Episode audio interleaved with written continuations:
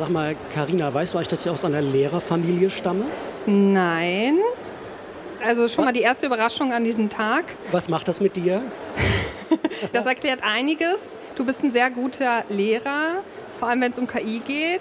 Ich frage deswegen, weil bei uns war es gute Tradition, vor dem Mittagessen eine kleine mündliche Leistungskontrolle zu machen. Wo bist das, du groß geworden? Das wollen wir jetzt mal aufgreifen. Du erinnerst dich doch bestimmt noch an unsere Episode von KI Verstehen von Ende Oktober vom 26. Da haben wir uns auch schon um das Thema KI in der Schule gekümmert und haben damals gefragt, müssen Lehrer künftig alles anders machen? Was sind denn die wichtigsten Punkte, die dir von damals noch im Gedächtnis sind? Du bist ja lustig. Warte mal. Also, ich erinnere mich, dass die Sorge von LehrerInnen sehr groß war. Ich erinnere mich, dass es so ein paar Lerntools schon gab mit KI. Und ich erinnere mich, dass Datenschutz wichtig war, weil das immer bei KI wichtig ist. Ich glaube, so ungefähr. Also das würde schon für eine solide 2 im Kurztest reichen, denke ich, Karina. Kompliment hast du gut gemacht. Also ich sage mal, was mir in Erinnerung geblieben ist. Wir haben damals tatsächlich gesagt, Lehrkräfte müssen nicht alles, aber vieles anders machen künftig. Denn der Vormarsch generativer künstlicher Intelligenz in die Klassenzimmer in Form von ChatGPT und anderen Chatbots zum Beispiel, der zwingt sie einfach zum Umdenken. Sie müssen umdenken bei der Vorbereitung des Unterrichts, bei der Vergabe von Hausaufgaben, bei der Bewertung von Leistung aller Art. Und ja, daran wollen wir jetzt heute eigentlich anknüpfen, Karina. Ne? Wir, das sind mein Kollege Ralf Krauter und ich, Karina Schröder. Schön, dass Sie da sind. Die Hintergrundgeräusche sind vielleicht erstmal kurz irritierend, aber wir sind an einem ganz besonderen Ort heute, der auch besonders gut zu unserem Thema passt, nämlich der Bildungsmesse Didakta in Köln. Und damit erstmal herzlich willkommen. KI verstehen. Der Deutschlandfunk-Podcast über künstliche Intelligenz im Alltag.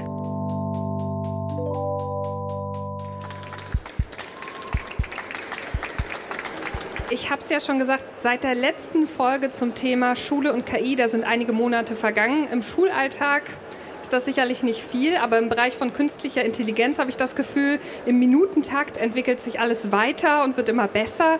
Deshalb am Anfang gleich die Frage an dich, Ralf. Kann die Schule da überhaupt mithalten? Also welche Bedeutung hat denn jetzt gerade KI in der Schule und hat sich das quasi geändert, seit das letzte Mal wir über das Thema gesprochen haben?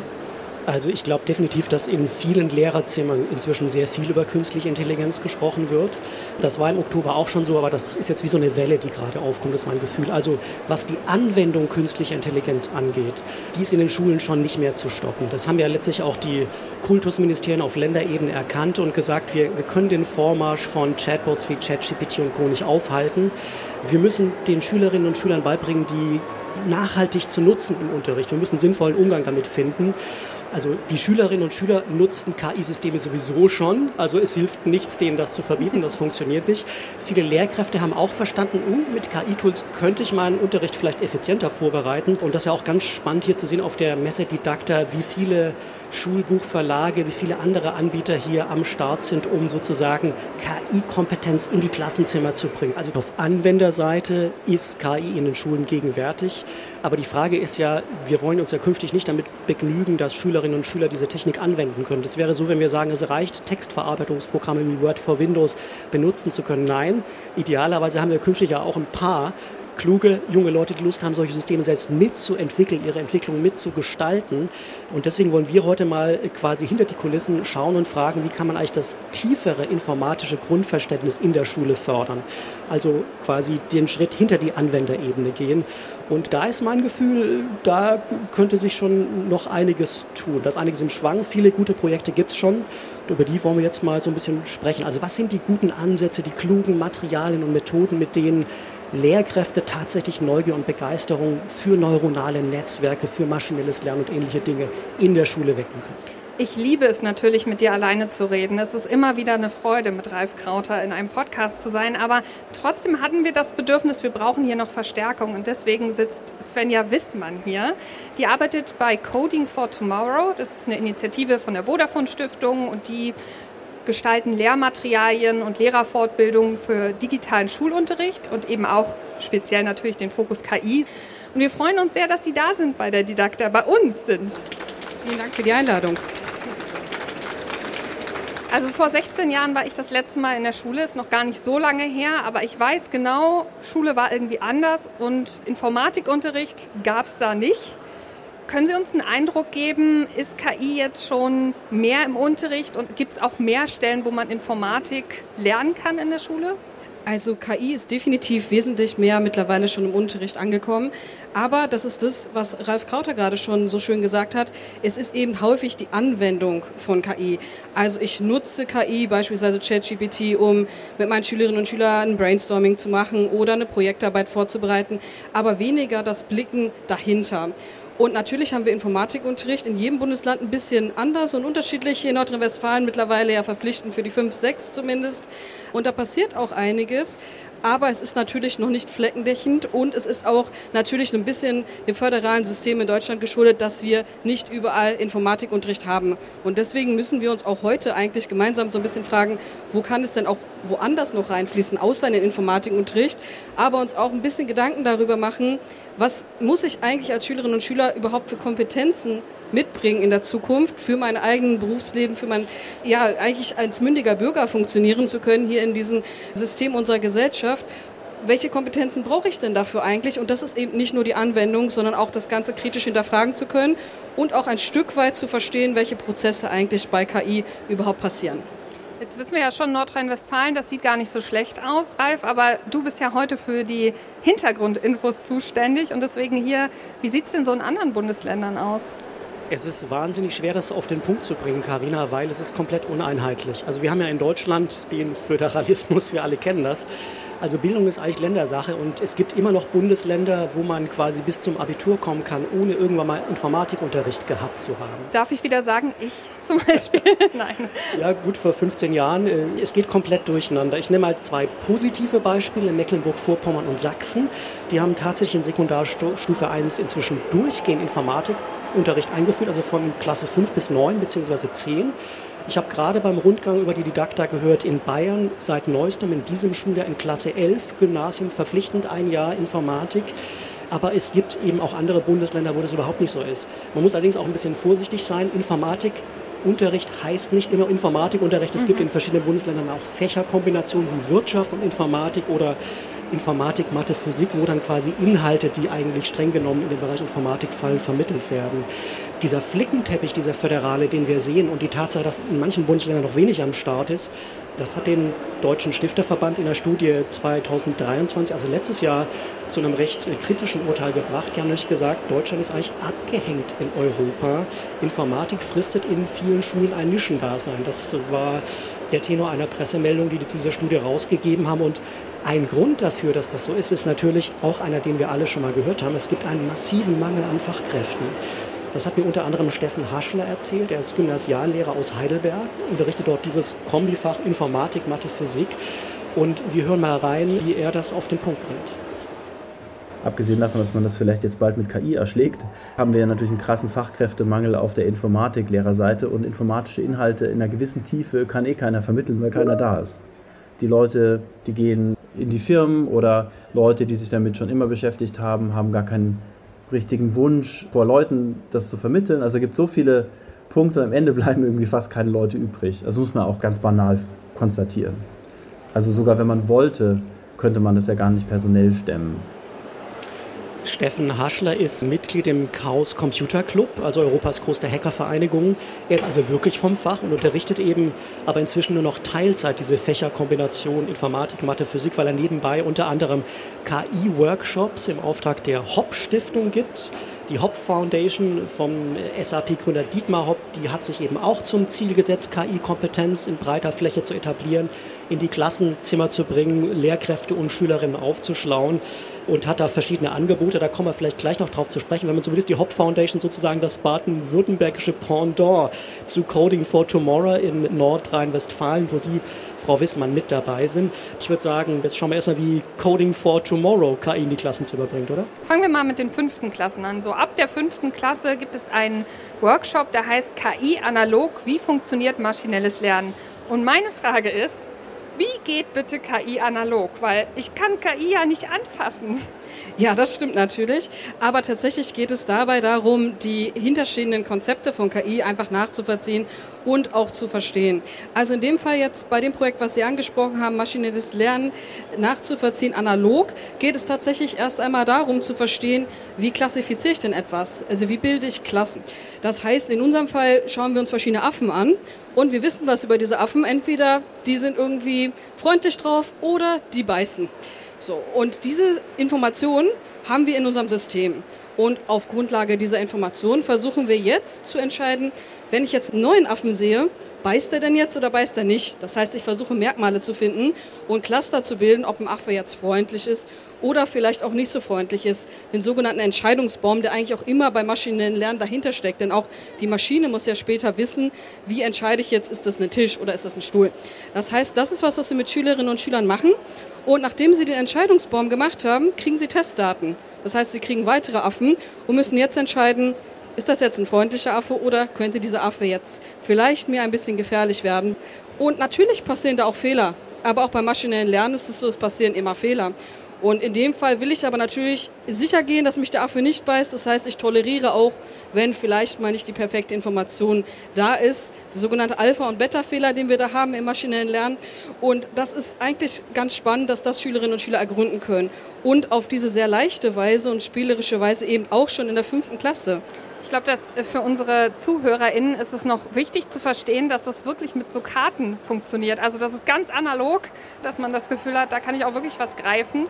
Dann gibt es noch ein anderes Projekt, das fand ich ganz spannend, also zumindest den Namen, weil ich habe mich vor kurzem erst mit Wetter und KI auseinandergesetzt und gelernt, das ist so dermaßen kompliziert. Sie haben da was für SchülerInnen ab der siebten Klasse und ich habe überlegt, wie kann ich mir das vorstellen? So, die sollen einen Wetter-Chatbot machen. Ist das dann so wie damals, wenn man eine Nummer angerufen hat am Telefon und die hat einem die Uhrzeit gesagt? Ist das ungefähr genauso simpel, dass man den Chatbot fragen kann, und wie ist es denn gerade in Berlin oder wie muss ich mir das vorstellen? Also es sollte idealerweise genauso simpel sein, aber natürlich das, was dahinter steckt, ist nicht ganz so simpel, vor allem auch nicht in der Programmierung. Und wir reden ja heute auch darüber, was können wir Schülerinnen und Schüler mitgeben im Informatikunterricht, auch bei der Programmierung. Und das ist natürlich schon ein bisschen komplexer, was dahinter steckt. Und das erfahren auch die Schülerinnen und Schüler in diesem Projekt. Denn sie werden ziemlich schnell feststellen, ich frage den Wetter-Chatbot, den ich programmiert habe, nicht mehr, wie ist das Wetter heute hier in Köln, sondern ich frage den Wetter-Chatbot, brauche ich heute einen Regenschirm? So, und ich habe ihn aber nicht trainiert, der weiß überhaupt nicht, wie er Regenschirm zuordnen soll und weiß gar nicht, zu welchem Wetterphänomen das gehört, weil ich das vielleicht vergessen habe. Und dann habe ich vielleicht schon gar nicht das Ergebnis, was ich haben wollte. Und natürlich entsteht aus so einem Projekt kein intelligenter Wetter-Chatbot. Er ist in Ansätzen da, aber ich brauche einfach so massig viele Daten, um wirklich annähernd an diese intelligente Funktion ranzukommen. Aber hier geht es tatsächlich um das Grundverständnis, was dahinter steckt und wie man so ein Chatbot dann auch ein Stück weit trainiert und zu verstehen, wie Natural Language Processing eigentlich so grob funktioniert, nämlich mit Schlagworten.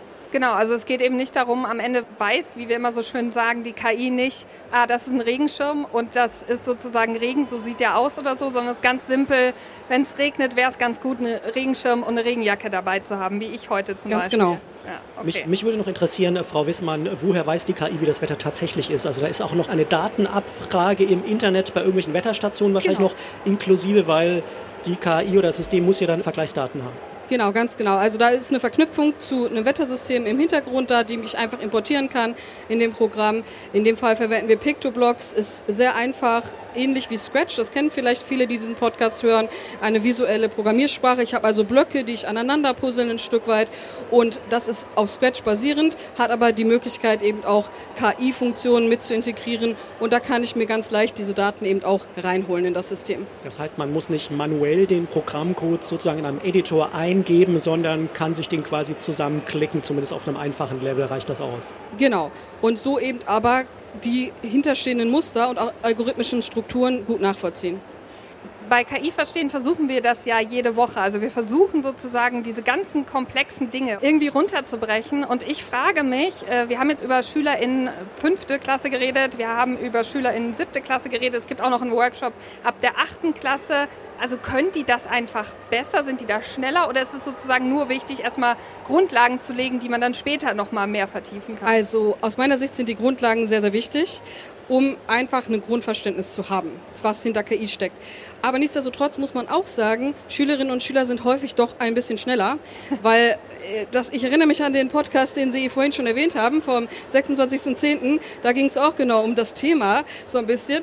Also wir kommen mit einem neuen Thema als Lehrkraft vielleicht hinein und die Schülerinnen und Schüler sagen alle, das ist doch Brot von gestern, ich mache schon das nächste, ich mache jetzt hier schon meine Videos vielleicht mit ChatGPT. Erzähl mir was Neues, Alter, ne? Genau, ja. Das, äh genau, und äh, tatsächlich ist das etwas, was wir auch immer wieder erleben und was auch eine gewisse Unsicherheit bei den Lehrkräften natürlich überhaupt hervorruft, weil sie auch das Gefühl haben, vielleicht gar nicht mithalten zu können mit dieser Entwicklung, die passiert. Und deswegen ist zumindest uns auch in Schulungen immer sehr, sehr wichtig, dass wir so ein bisschen diese Angst abbauen. Also, dass ich eigentlich gar nicht alles wissen kann und muss. Selbst wir kommen nicht hinterher. Also dann wäre ich wahrscheinlich 20 Prozent meiner Arbeitszeit, 30 Prozent meiner Arbeitszeit damit beschäftigt, einfach zu gucken, was kommt jetzt auf den Markt, was kommt in die USA gerade auf den Markt, was kommt dann vielleicht nach Deutschland rüber. Also das kann man gar nicht mehr verfolgen. Deswegen finde ich es so wichtig, dass wir uns erstmal auf die Grundlagen besinnen und das eben verstehen, was so grob dahinter steckt, welche Rolle Daten spielen, aber auch das Ganze dann hinterkritisch zu hinterfragen, wo kommen eigentlich diese Daten her.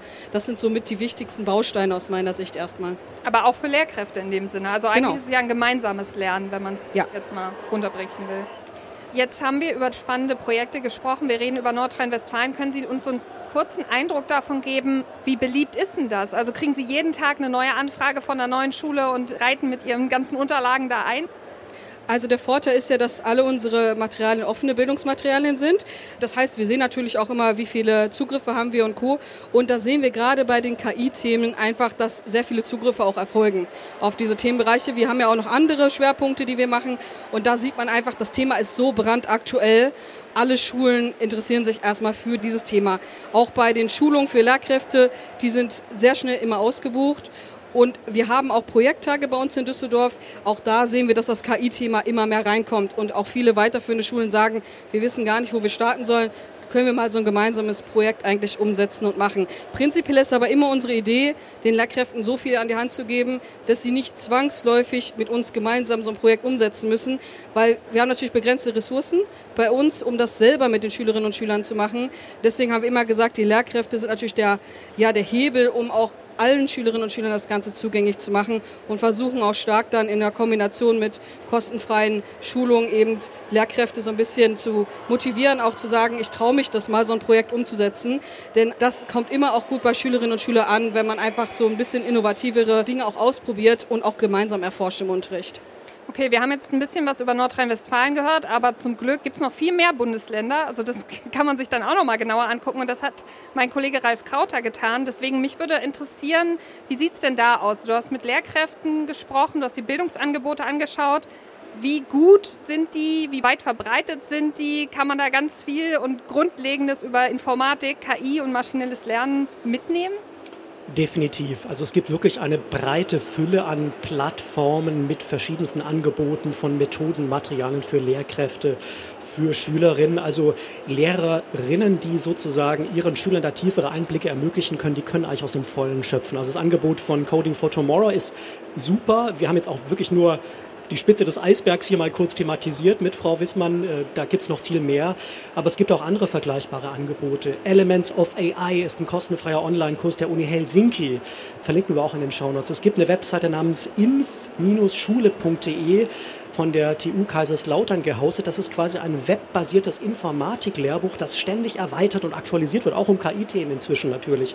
Auch dazu stecken wir einen Link in die Show Notes zu dieser Episode. Es gibt eine Fraunhofer-Initiative namens AI for Schools, wo exemplarisch an einem Gymnasium in Delmenhorst verschiedene Dinge erprobt worden. Das soll jetzt alles viel breiter ausgerollt werden. Es gibt eine Programmierplattform namens Open Roberta, wo Schüler spielerisch Roboter programmieren können, inzwischen aber auch neuronale Netzwerke. Es gibt aber auch dann so Hands-on-Experimente. Ich bin ganz lustig auf ein YouTube-Video gestoßen von einer Lernaktivität, die nennt sich Brain in a Bag. Da kommt der Lehrer quasi mit einem Jutesack in den Schulunterricht, packt ein paar Klorollen und Schnüre aus und kann speziell im Biologieunterricht dann die Funktion eines neuronalen Netzwerks erklären, indem er die Schüler mit Seilen vernetzt und dann über die Klorollen quasi Signale übertragen lässt. Also es gibt unheimlich viele Beispiele. Ich finde, man kann da echt aus dem Vollen schöpfen. Und ich habe, wie vorher schon gesagt, mit dem Gymnasiallehrer Steffen Haschler aus Heidelberg auch gesprochen, der eben KI-Coachings für die Hopp-Stiftung auch durchführt und da Lehrkräfte aufschlägt. Auch die machen tolle Sachen, bieten Programmierworkshops, Prompt-Engineering-Kurse für ChatGPT und anderes. Und übrigens dieses KI-Unplugged-Projekt mit den Affen-Selfies, was Sie, Frau Wissmann, gerade erwähnt haben, das hat er auch schon benutzt. Er sagt, das macht er sehr gerne mit seinen Schülern. Er sagt aber auch, wenn er bei Projekten dann in der sechsten oder siebten Klasse mal ein bisschen mehr Zeit hat, tiefer zu gehen, dann kommen auch wirklich durchaus komplexere Dinge raus. Und ein wirklich beeindruckendes Beispiel, wie ich finde, hat er mir geschildert. Eine Schülerin, die war richtig toll. Die hat dann mit ChatGPT zusammen als Buddy zum Code entwickeln gearbeitet und hat es dann geschafft, aus Trainingsdaten einer Universität in Amerika eine KI zu trainieren, die dann anhand medizinischer Bilder von Lungen erkennen konnte, ob es sich um eine bakterielle oder eine aus einem Virus entstandene Lungenentzündung handelt. Und das hat auch geklappt. Das ist natürlich dann schon, sage ich mal, ein bisschen abgefahrener. Also das würde ich auch so sehen, also schon ziemlich cool. Steffen Haschler hat aber natürlich auch gesagt, auf dieses Niveau bringen es natürlich nicht alle Schülerinnen und Schüler. Das ist aber auch gar nicht schlimm, findet er, denn in Zukunft sollten wir eh öfter so projektbasierten Unterricht haben, wo sich dann quasi jeder den Fokus oder die Thematik raussucht, die ihn am meisten interessiert. Und dann kann eben eine Schülerin sagen, ich möchte aber wirklich verstehen, wie man ein neuronales Netzwerk programmiert und das auch tun. Und jemand anderes sagt vielleicht, ich interessiere mich aber eher für die ethischen Aspekte des Einsatzes von KI, zum Beispiel beim Drohnenkrieg in der Ukraine. Ja? Also auch über sowas kann man ja im Unterricht sprechen und dieses projektbezogene, selbstorganisierte Lernen, das spielt, glaube ich, eine Schlüsselrolle bei vielen Informatik-Lehrkonzepten und das ist definitiv die Zukunft. Frau Wissmann, wenn Sie das hören, Sie, wir haben ja jetzt über Grundlagenforschung und Grundlagenverständnis, sagen wir es so, gesprochen. Mit Ihren Lehrmaterialien, mit denen Ihrer KollegInnen, kann man das auch so interaktiv gestalten? Also kann ich jetzt mit meinem Grundkurs KI auch in, in Geschichte irgendwie auftauchen oder macht das in Ihrem Fall gar nicht so viel Sinn? Also auf jeden Fall sollte man sich Gedanken machen über die Verknüpfung verschiedener Fachbereiche. Das ist auch immer unser Ansatz. Und wir sehen ja, dass KI in ganz viele Bereiche Einzug erhält und sicher der Großteil der Schülerinnen und Schüler zumindest in der Anwendung mit KI im Berufsleben konfrontiert sein wird. Und aus dem Grund ist es natürlich auch durchaus gegeben, auch als Geschichtslehrer, auch als Musik- oder Kunstlehrer zu sagen, wie verändert sich denn Kunst, wie verändert sich Musik durch KI und das auch mit seinen Schülerinnen und Schülern offen zu diskutieren. Der Stefan Haschler, also dieser KI-Coach aus Heidelberg, der auch noch Lehrer ist, der sagt, in der Oberstufe habe ich quasi kaum Zeit, den Schülern KI-Themen in einer größeren Tiefe zu vermitteln, weil die muss ich nur aufs Abi vorbereiten. In der Mittelstufe wäre manchmal ein bisschen Zeit dafür, aber das muss man dann eben auch wirklich wollen.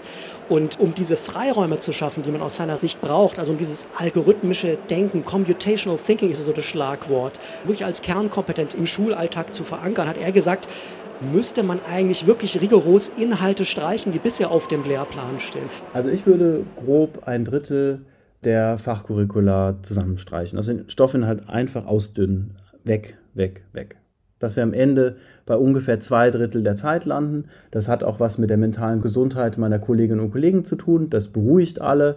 Und dann kann man ja auch in die Tiefe gehen. Es geht ja nicht darum, vier Revolutionen in Geschichte zu machen. Es geht eigentlich darum, einmal zu verstehen, wie eine Revolution entstehen kann oder wie sie vielleicht auch wieder nicht entsteht oder scheitert.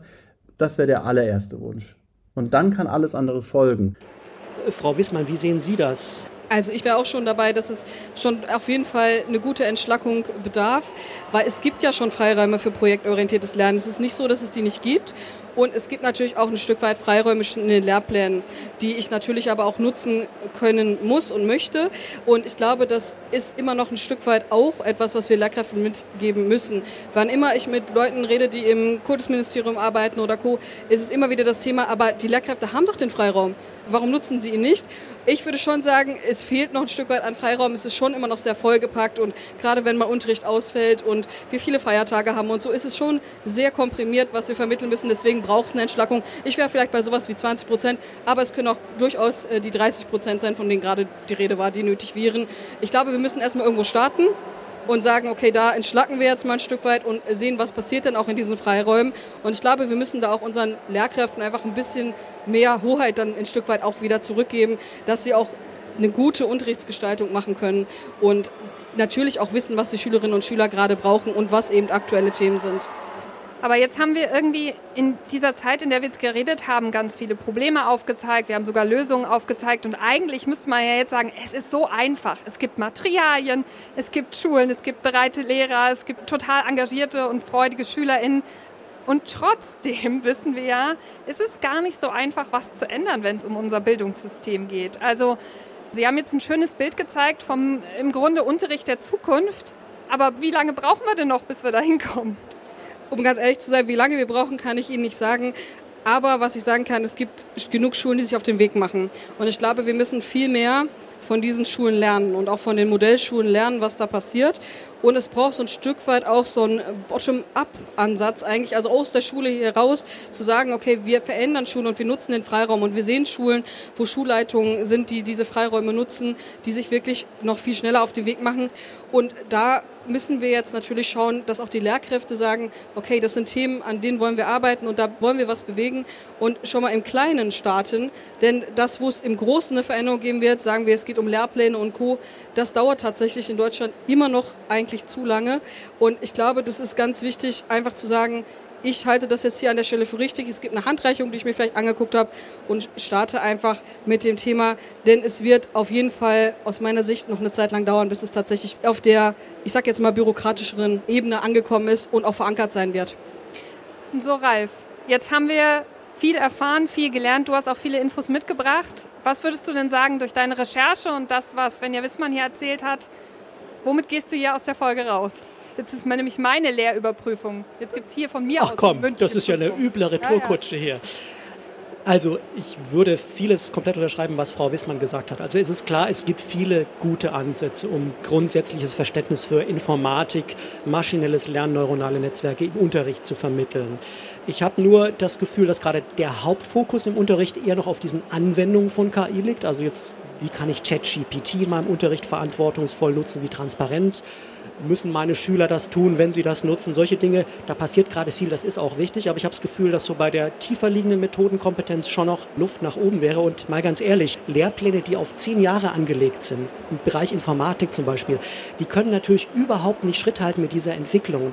Und deswegen ist natürlich ganz wichtig, dass die Schulen eigentlich mehr Freiräume brauchen, um diese Dinge selbst in die Hand zu nehmen. Dafür braucht man die Lehrer, die das machen wollen, die zu Fortbildungsveranstaltungen gehen, die sich aufschlauen und sagen, dieses Thema wird wichtig. Ich will meinen Schülern diese Grundkompetenz, Computational Thinking in irgendeiner Form nahebringen. Und das müssen wir weiter stärken. Das Problem, was ich sehe, ist tatsächlich der Föderalismus. Es wird gerade auf ganz vielen verschiedenen Ebenen unheimlich viel ausprobiert und gemacht aber wir sind weit entfernt von einer konsistenten Strategie. Und man hat schon das Gefühl, auch wenn man hier durch die Messehallen läuft, dass so ein bisschen in jedem Bundesland das Rad auch mal wieder neu erfunden wird. Und man fragt sich, wo ist die große übergreifende Strategie? Aber ich sehe es wie Frau Wissmann, die Bewegung muss von unten kommen. Die Schulen, die Lehrer müssen Initiative ergreifen mit Unterstützung von Stiftungen und dann können wir, glaube ich, einen guten Schritt weiterkommen. Für mich ist wirklich tatsächlich immer noch die Frage, wie kann es sein, dass sich in einem Land wie Deutschland was sich viel auf sein Bildungssystem einbildet, Abitur machen kann, ohne jemals in manchen Regionen einen Pflichtkurs in Informatik besucht zu haben. Das ist nicht mehr zeitgemäß. Da wird Schule den Erwartungen nicht gerecht, die sie eigentlich erfüllen muss. Also schon mal vielen Dank, Ralf Krauter war das. Vielen Dank für Sehr die gerne. vielen Infos und einen ganz, ganz, ganz dollen Dank auch an Svenja Wissmann von Coding for Tomorrow. Vielen Dank, dass Sie da waren. Vielen Dank, dass Sie uns so viele Einblicke gegeben haben. Und ich habe langsam das Gefühl nach dieser Folge, wir müssen noch mal über KI und Schule reden. Wir werden da irgendwie nicht fertig mit. Da gibt es noch so viel, was wir jetzt nicht besprechen konnten. Und trotzdem denke ich, um jetzt ganz umständlich, die Biege zu bekommen. Zum Glück haben wir ja bei KI Verstehen auch so ein bisschen eine Möglichkeit, so eine Art Lehrstunde zu halten, aber natürlich hoffentlich immer ein bisschen mit Spaß verbunden. Und nächste Woche macht ihr das ja, Ralf Krauter und Moritz Metz. Die beiden sprechen nämlich über KI-Prompting. Also wie nutze ich so Chatbots wie ChatGPT am besten, am effizientesten? Wie kriege ich die besten Antworten daraus? Also ich werde die Lehrstunde besuchen. Ich hoffe natürlich unsere HörerInnen auch. Wenn ihr da draußen irgendwelche Themen habt, die euch noch kitzeln, die ihr unbedingt mal loswerden wolltet, irgendwelche Ideen, die wir mal angehen sollten, dann könnt ihr uns natürlich schreiben unter kiverstehen.deutschlandfunk.de oder natürlich auch immer gerne Sprachnachrichten. Die bekommen wir besonders gerne entweder per Signal, WhatsApp an 0152 59 52 9753. Steht auch auf der Homepage oder in den Show Notes. Und jetzt sage ich erstmal Danke an alle. Karina, ich bewundere dich, wie du das jetzt am Schluss noch alles auf die Ziele gerade gebracht hast. Tolle Arbeit. ja, danke auch von mir. Danke.